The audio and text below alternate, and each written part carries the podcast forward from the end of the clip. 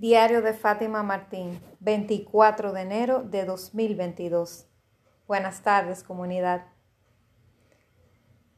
Hoy sigo de feriado, estoy en la casa y estaba trabajando con unas cuantas cosas y ya la mente me dijo, Fátima, vete a grabar, no lo dejes para más tarde. Y bueno, eh, ya se me está haciendo una costumbre, una buena costumbre y estoy meditando aquí en el gran reto que asumí.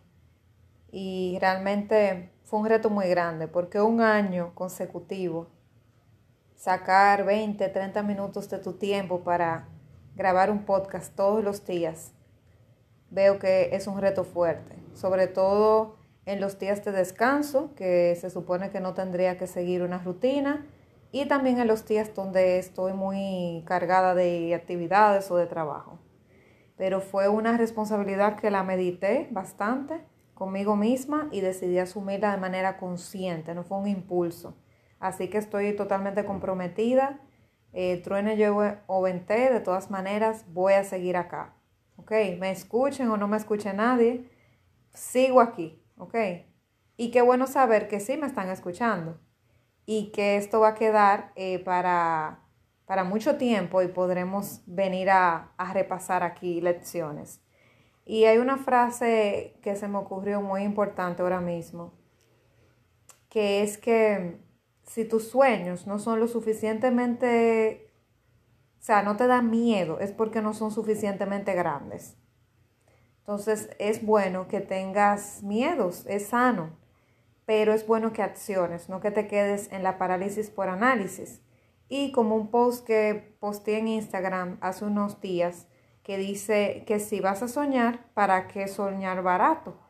Entonces, si, si ya te vas a poner a soñar y a fantasear con ese futuro que quieres, ¿para qué soñar barato?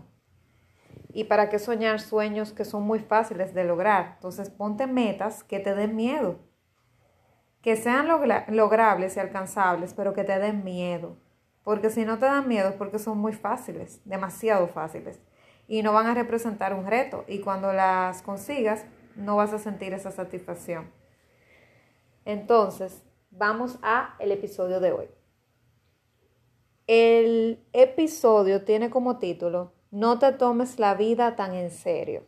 Me encanta.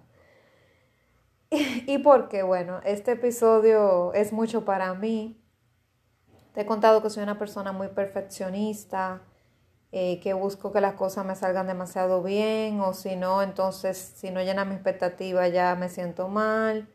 Bueno, siempre ando con esa herida de, del que busca ser perfecto.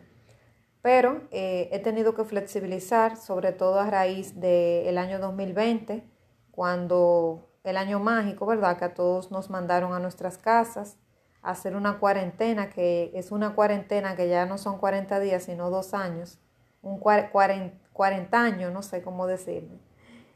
Y aunque ya se han abierto las economías, pero seguimos con ciertas restricciones todavía. Y esto de no tomarme tan en serio, sobre todo ahora en el emprendimiento, es que está siendo un reto para mí y cuando decidí en diciembre del 20 empezar a postear con la finalidad de dar a conocer, eh, educar a las personas sobre el que es el coaching, qué es una sesión de coaching, qué vas a ver ahí, qué es y qué no es. Empecé a, a educar a las personas en base a, a ciertos términos que tenían que ver con el área.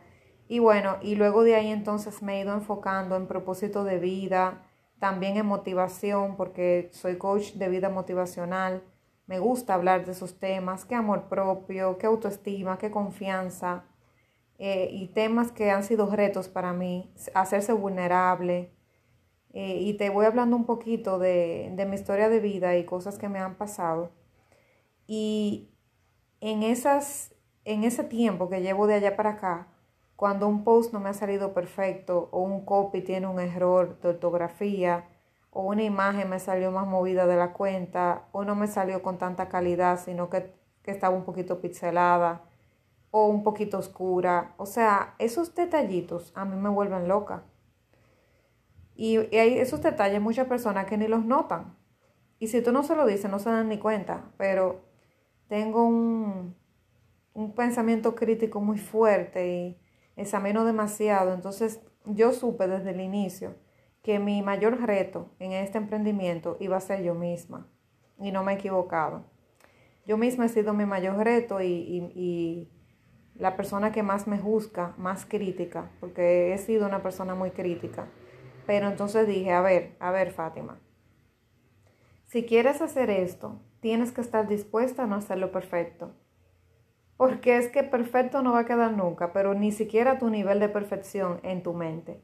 O sea, cuando yo considero que algo es perfecto en mi mente, porque yo no tengo nada que agregarle, eh, tengo que estar dispuesta a que no sea así, porque si no, voy a fracasar. Entonces, eh, ya he tenido varios mentores con eso. Primero mi coach, el que me entrenó, que decía mejor hecho que perfecto, porque él también tenía esa herida y se lo sugirieron y por eso ya está haciendo las cosas así. Incluso él hace cursos y cuando lo lanza por primera vez dice, eh, señores, eh, aquí hay mucho contenido de valor, pero no es perfecto. Y no pensamos que sea perfecto. Nosotros estamos probando y a medida que vayamos probando, pues corregiremos en el, en el intento, en el proceso. Y yo sé que para él no era fácil hacer eso. Y para mí tampoco. O sea, por ejemplo, me pasó varias veces que yo grababa videos hablando, ¿verdad? De ciertos temas. Esos temas que te comento, la confianza, la resiliencia, la autoestima, todos esos temas. Y cuando hablo grabándome para colgarlo en YouTube y colgarlo en Instagram, a veces tenía que grabar el video nuevamente, lo grababa tres cuatro veces, porque me equivocaba diciendo algo, me quedaba en el aire con algo, me distraía, lo que sea. O simplemente me quedaba mirando la pantalla y me quedaba en blanco.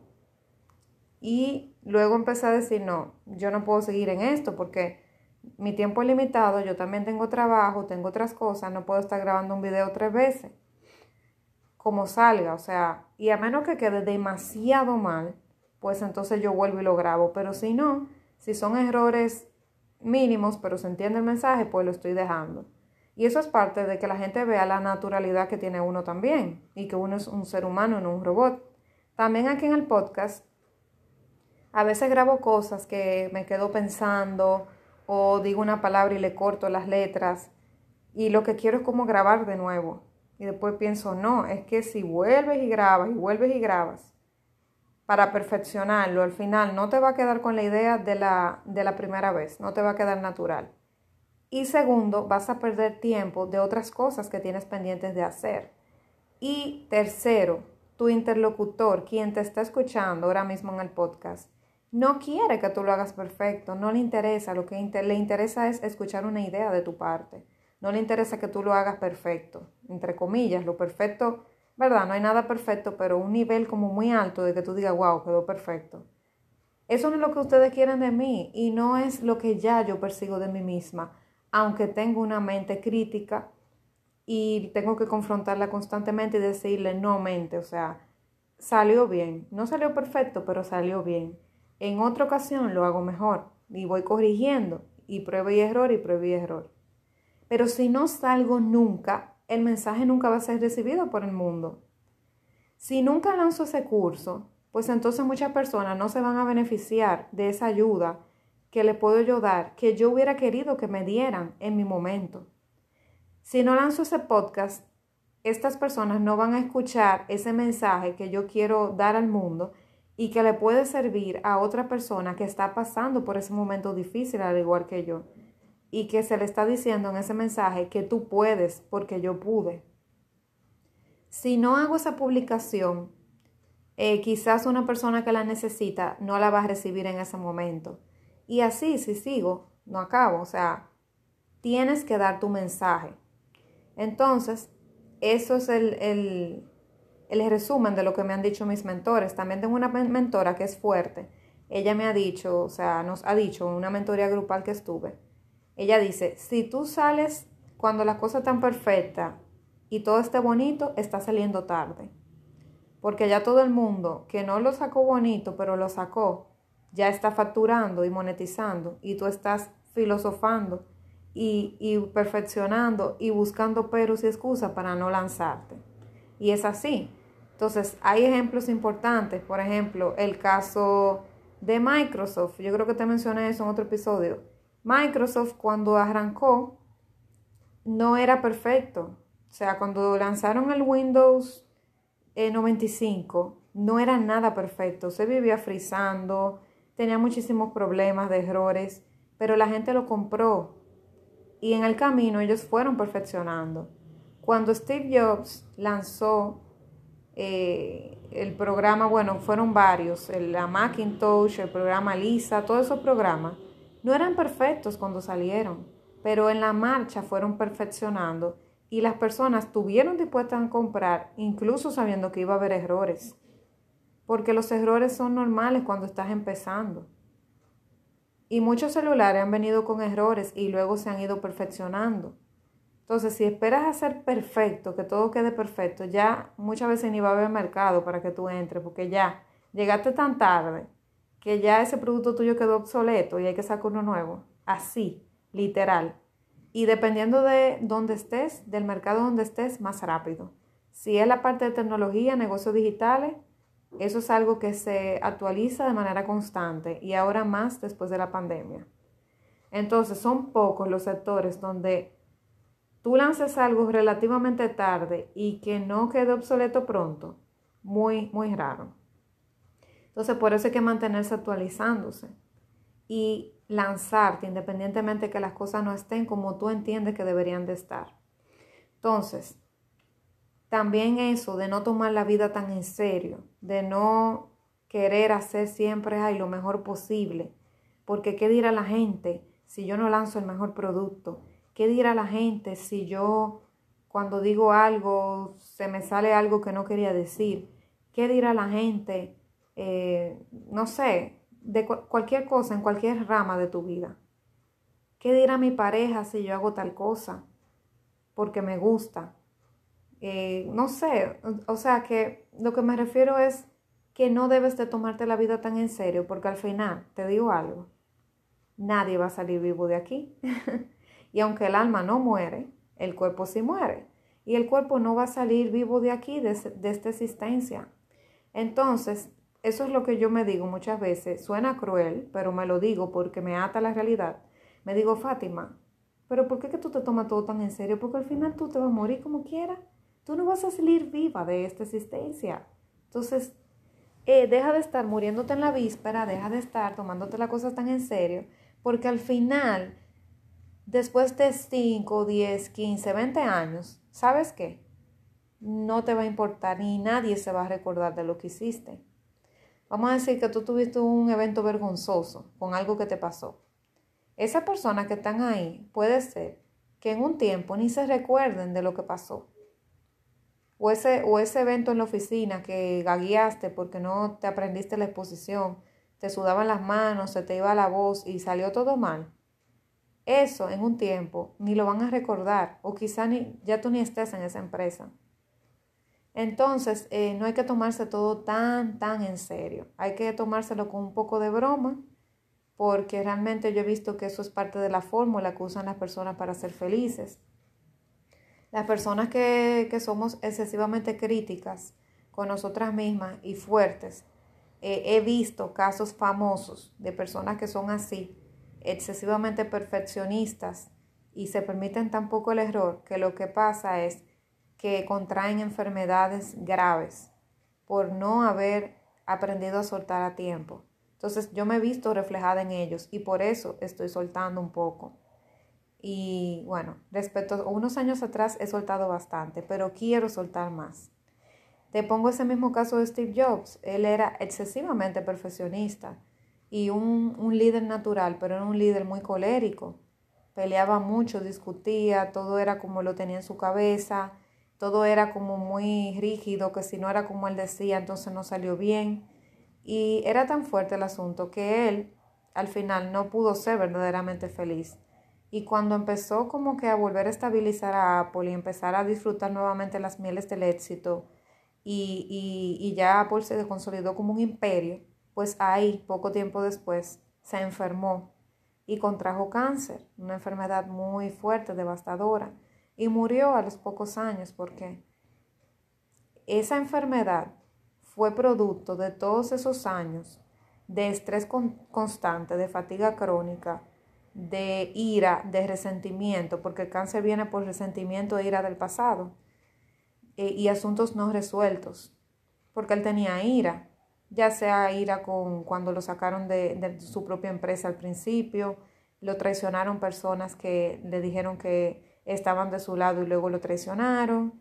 Todas esas cosas le trabajaron a él. Y llegó un punto que él no las trabajó, pensó que la había superado, pero el cáncer le vino a demostrar que en realidad no superó nada de eso, sino que toda esa energía se convirtió en manifestación física.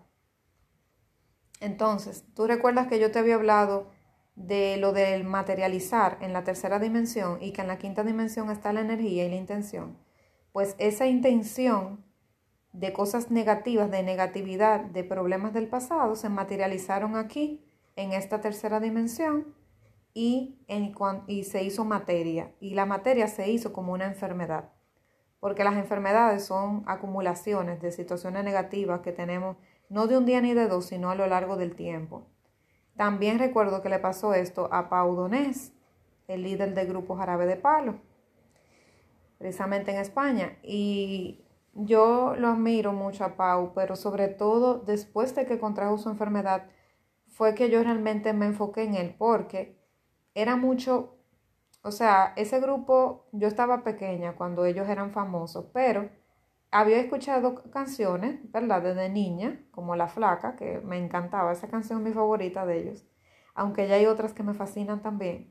Pero ¿qué te digo? Al yo ser niña no ponía mucha atención en eso, o sea, yo escuchaba una canción, pero yo no me iba a, a poner a leer una biografía de una gente, yo no me sabía los nombres de ninguno. Yo sabía que él era el líder, pero ni sabía cómo se llamaba.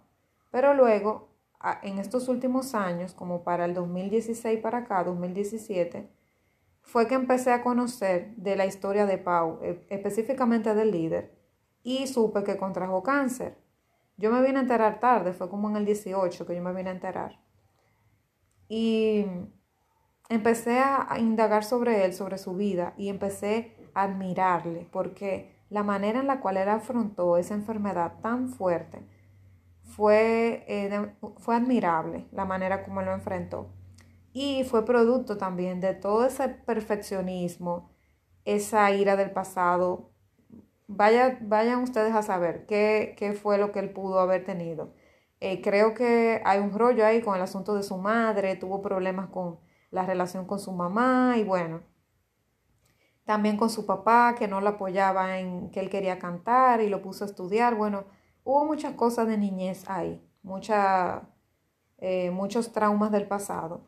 Y todo eso lo fue acompañando y él era muy perfeccionista también y muy rígido con su trabajo y muy, porque se nota, porque los trabajos de él son de mucha calidad. Pero al final esa enfermedad le ganó la batalla porque fue cosechando esa enfermedad a lo largo de los años sin darse cuenta hasta que se le manifestó como un cáncer. Tengo también el caso de Louise Hay, que te he hablado de ella en otros episodios. Louise Hay fue también otra historia de alguien que admiro muchísimo al día de hoy. Ella es líder en crecimiento personal junto a Wendy Dyer, eh, Chopra, eh, Paulo Coelho, etc. Y Louise Hay eh, fue abusada cuando niña, fue abusada por un familiar cuando niña, pasó muchos problemas, incluso no aguantó más y a los 16 años se escapó de su casa y pasó muchas situaciones y mucha falta de amor propio, de autoestima, mucho dolor y ella reprimió todo eso hasta que hubo un punto donde contrajo también esta enfermedad de la cual te, te estuve comentando. Entonces, como ella contrajo cáncer de útero en el caso de ella, porque en el útero fue el lugar que como ella no pudo superar y no habló con nadie de esa violación, se concentró en el útero, porque incluso dependiendo de la parte del cuerpo, tiene un significado diferente. Y en el caso de ella, para su dicha, como ella sí ya estaba trabajándose espiritualmente y ya conocía formas de, de sanación, ella entonces empezó a buscar personas que la apoyaran, buscó un nutricionista que desintoxicó su cuerpo, trabajó con, con psicólogos, con coaches, con todo tipo de, de o sea, de, de métodos y ella misma fue autosanándose. Y llegó un punto que el cáncer se dio y ella se sanó totalmente. Y ella vivió muchos años más después de ahí. Los mejores años de la vida de Luis fueron luego de ese cáncer. Entonces, en el caso de ella, sí ella pudo tomar decisiones a tiempo y revertirlo. Pero las otras personas que te comenté no pudieron, porque no, no pudieron conectar a tiempo y eran enfermedades muy devastadoras y bueno, le faltó tiempo, no pudieron ganar la batalla. Son, son pocos los casos que se puede ganar de esa manera, hay que, hay que ser una persona que esté muy despierta ya eh, a nivel espiritual para poder lograr un milagro así. Pero hay personas que han podido, como el caso de ella, que ella misma lo explica en, en una película que autorizada por ella misma. No recuerdo si se llama Usted puede sanar su vida, pero bueno, hay una película de la vida de ella donde ella cuenta estas historias, o sea que fue ella misma que lo contó. Pero lo que te digo es que son personas que por tomarse la vida tan en serio, ser tan fuertes con ellos mismos, tan autocríticos, tan rígidos, tan poco tolerantes, eh, no se relajaban y se generaron enfermedades devastadoras. Entonces, eso es uno de los motivos por los cuales hay que tomarse la vida menos en serio. Hasta incluso para cuidarte de una enfermedad mortal. No siempre tiene que ser una enfermedad tan grave como el cáncer, pero hay enfermedades como la diabetes, que es muy grave, está la enfermedad de la presión, la, presión arterial, ya sea alta o baja. La presión arterial, arterial también se deriva de personas que tienen muchos años con demasiado estrés y tienen tanto estrés sostenido en el tiempo que desarrollan problemas de presión arterial. Y así sucesivamente. Hay muchas enfermedades que se ven muy, o sea, muy comunes, porque prácticamente, ¿verdad? Es muy, es muy, es muy común decir que tú tienes, sufres de presión arterial. Es algo como que algo como normal, hasta normal. Eh, y otras enfermedades también. Pero no es normal, sino que tener estrés a un nivel tan elevado por tanto tiempo suele ocasionarle eso a las personas. ¿Y cómo se vive en la sociedad? En la sociedad de hoy se vive con demasiado estrés. Una de las cosas que yo admiro, vamos a decir así, no, no envidio, porque cuando tú envidias es de manera negativa. Una de las cosas que yo admiro muchísimo y que me hubiera gustado vivir de mis antecesores es los tiempos, por ejemplo, de mis padres y mis abuelos cuando eran niños, que no había tecnología, no había internet, no había celulares, no había videojuegos y todo era muy natural. Se sentaban en la...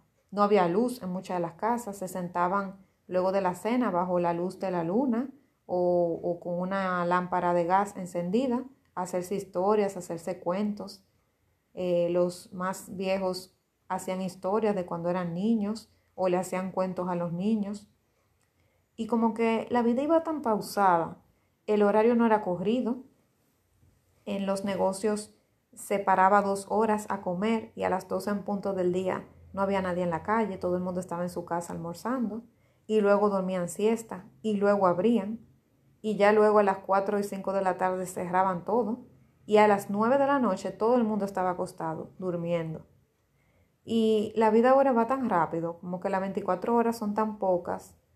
A las 12 de la noche que uno empieza la noche, acostándose a las 2 y 3 de la mañana, me cuento en ese caso que no me, no me copien ahí, que yo tengo que bajar ese horario. y resulta que, que las personas de antes vivían una vida tan tranquila porque no tenían tantas, se me va la palabra ahora, pero como que no tenían tantas distracciones como tenemos nosotros al día de hoy.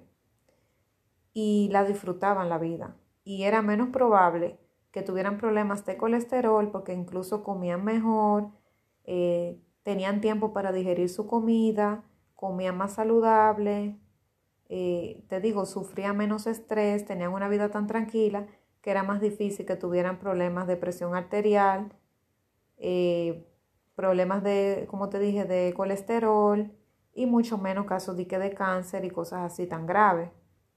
Entonces, aunque hay enfermedades que son hereditarias de familia, que ya ahí habría que trabajar a otro nivel, habría que sanar el árbol genealógico, pero independientemente eran personas más saludables, porque el cuerpo no está preparado para bregar con tanto nivel de estrés por tanto tiempo. El cuerpo está preparado para tener situaciones de estrés por momentos específicos, como que tú estabas en la época de la caverna y te iba a comer un león. Claro, tú tenías que salir corriendo y sacar la adrenalina y que el miedo, segregar eso del miedo para poder correr y poder salvarte. Pero tú no puedes estar con el miedo de que el león te va a comer en todo el día, porque ya ese león no está, ¿me explico? Entonces, ahora, en el día de hoy, nosotros nos sentimos como si tuviéramos un león frente a nosotros en cualquier momento, cuando estamos almorzando, cuando tenemos que preparar un reporte para el jefe, pero también cuando nos toca dormir, cuando nos toca pasar tiempo en familia, siempre estamos con un estrés constante, sobre todo en el caso de los adultos, por la ansiedad de lo que tenemos que hacer que no hemos hecho. Entonces, en un listado del día tú puedes tener cinco cosas y cuando vienes a revisar en tu día, hiciste las cinco o hiciste cuatro de las cinco más dos más que no estaban ahí, pero te sientes mal porque te faltó una de las cinco. Y no celebras el logro por las siete que lograste, aunque te faltara esa. Entonces, por eso es bueno ir escribiendo, porque al final uno se da menos mérito de la cuenta. Y no todo necesariamente tiene que hacerse el mismo día. Lo que hay que hacer es poner la lista de las tres cosas más importantes. Ya luego que tú hiciste esas tres, si faltaron dos por hacer, se pasan para el otro día, porque las tres más urgentes se hicieron. Y estoy segura que va a haber otras cositas menos importantes que tú hiciste ese mismo día, que se suman a tus logros de ese día. Entonces, como vivimos en esa ansiedad constante de estar todo el tiempo en estrés, de que, ay, eh, tengo que preparar la comida de los niños para mañana, eh, no, no le he arreglado el uniforme, no he preparado la cena, no he hecho esto, no he hecho lo otro, no he hecho lo otro, no, no he hecho ejercicio, eh, los niños no se han acostado, tengo que cepillarlo, qué sé yo. Entonces es un estrés tan constante de todo lo que me falta por hacer. No importa que yo tenga familia o no o viva solo, como quieres una ansiedad de todo lo que no he hecho, que entonces vivimos siempre con el estrés constante, como si tuviéramos el león de frente. Entonces el cuerpo no aguanta el estrés por tanto tiempo porque el cuerpo humano no está diseñado para vivir en etapas tan consecutivas de estrés por tanto tiempo. No es sostenible para nosotros porque no estamos diseñados para eso. Entonces, por eso que nos sorprende que luego de que tenemos 35, 40 años, ya máximo de 40 a 45, que ya ha pasado un tiempo, ya el cuerpo ya ha pasado toda su juventud en un estrés constante, pues colapsemos.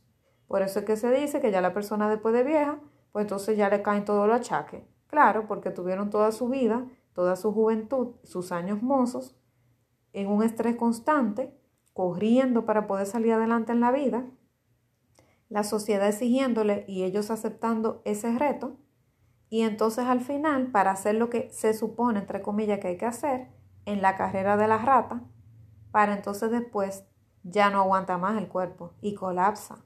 Entonces ahí viene el problema de presión arterial, que colesterol, triglicérido, una úlcera, una gastritis crónica, diabetes o situaciones así, cáncer, etcétera, etcétera, y todas esas enfermedades. Por eso, por el estrés constante. Entonces, yo te invito a eso el día de hoy, a que no te tomes la vida tan en serio, de verdad. O sea, aunque suene cruel, piensa por un momento cuando estés así.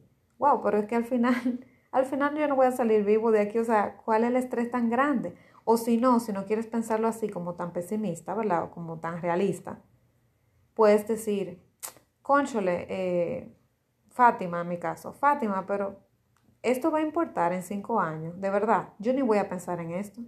Ah, me caí aquí, pasó una vergüenza delante de la gente porque se rió de mí. Pero eso al final, esas personas muchas veces son gente que no te van a volver a ver nunca en tu vida. Entonces, ese momentico de vergüenza que tú pasaste porque te caíste o porque hiciste tal cosa, porque pasaste un momento de vergüenza, Eso no va a importar en unos años o en unos meses, no va a importar. Nadie, nadie se va a acordar. Si alguien se acuerda, bueno, lo cogerán a chiste. Pero de verdad no lo tomes tan en serio.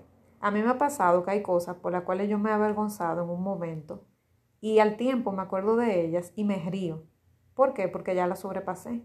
Y lo que para mí fue un momento de tensión un momento triste, trágico, en otro momento es un momento de, de, risa, porque lo recuerdo con risa, ese momento angustiante, porque se transformó, porque lo sobrepasé, porque lo superé. Entonces créeme, o sea, lo que tú le estás dando tanta importancia no va a tener tanta en, en un tiempo más adelante. No va a tener a veces ninguna importancia. Lo que ahora en tu vida te preocupa tanto y te agobia, luego no va a tener importancia alguna, salvo ciertas excepciones. Así que no te vuelvas loco, no te vuelvas loca por, por todo. Realmente respira, para y aprende a ser en cierta forma un payaso en tu vida. No es que vayas a tomar la vida como un charlatán, no.